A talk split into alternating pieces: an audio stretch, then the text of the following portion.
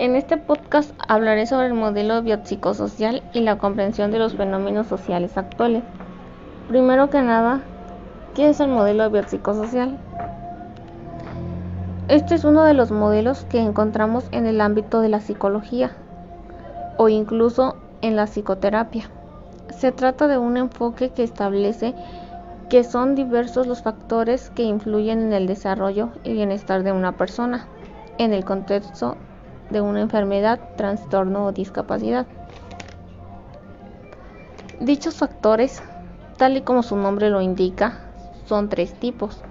Los biológicos, esto indica la genética y herencia. Los psicológicos, indica conductas, emociones y pensamientos. Y los sociales, que indican oportunidades, oportunidades educativas, pobreza y desempleo.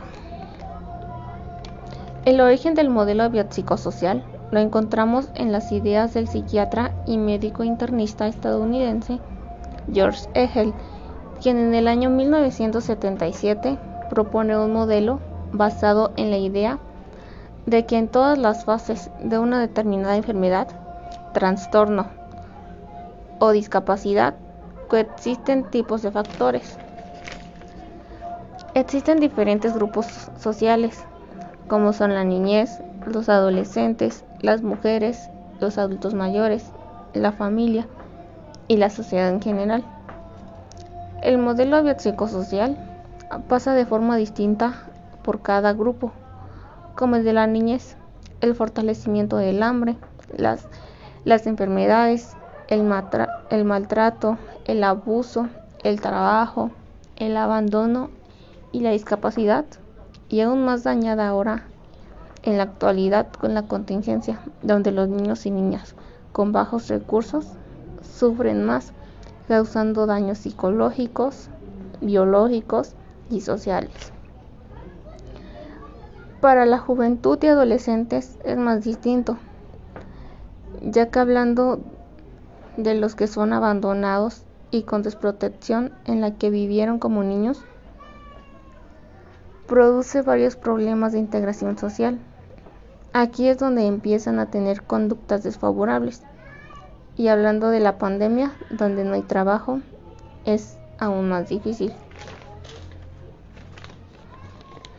En las mujeres es más difícil por las violencias de género y aún más contra la mujer el modelo psicosocial entra más hablando de la actualidad situación de pandemia la mujer es, ha escaseado en cuestiones laborales, empezaron a, a despedir personal y es también afectada psicológicamente y socialmente.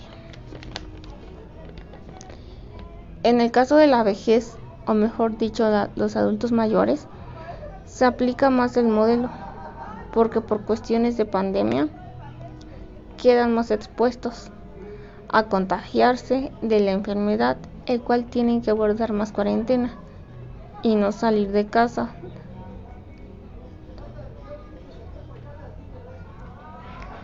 donde aparece el modelo biopsicosocial en cuestión de problemas psicológicos y sociales.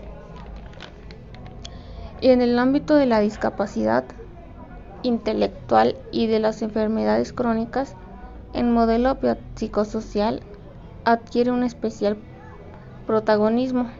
Esto debido, entre otras razones, a que en este ámbito trabajan personas que se dedican a la atención y el cuidado de estas personas. Personas que están enfermas por haber tomado conductas diferentes, que desde este modelo pueden pueden abordar sus necesidades otorgándole la importancia necesaria a todos los factores para la rehabilitación o mejora de la persona. El modelo biopsicosocial influye en toda la sociedad y aún más en la actualidad por dicha pandemia y por diferentes acciones que han tomado las personas. Agradezco la atención prestada a este podcast y espero que haya sido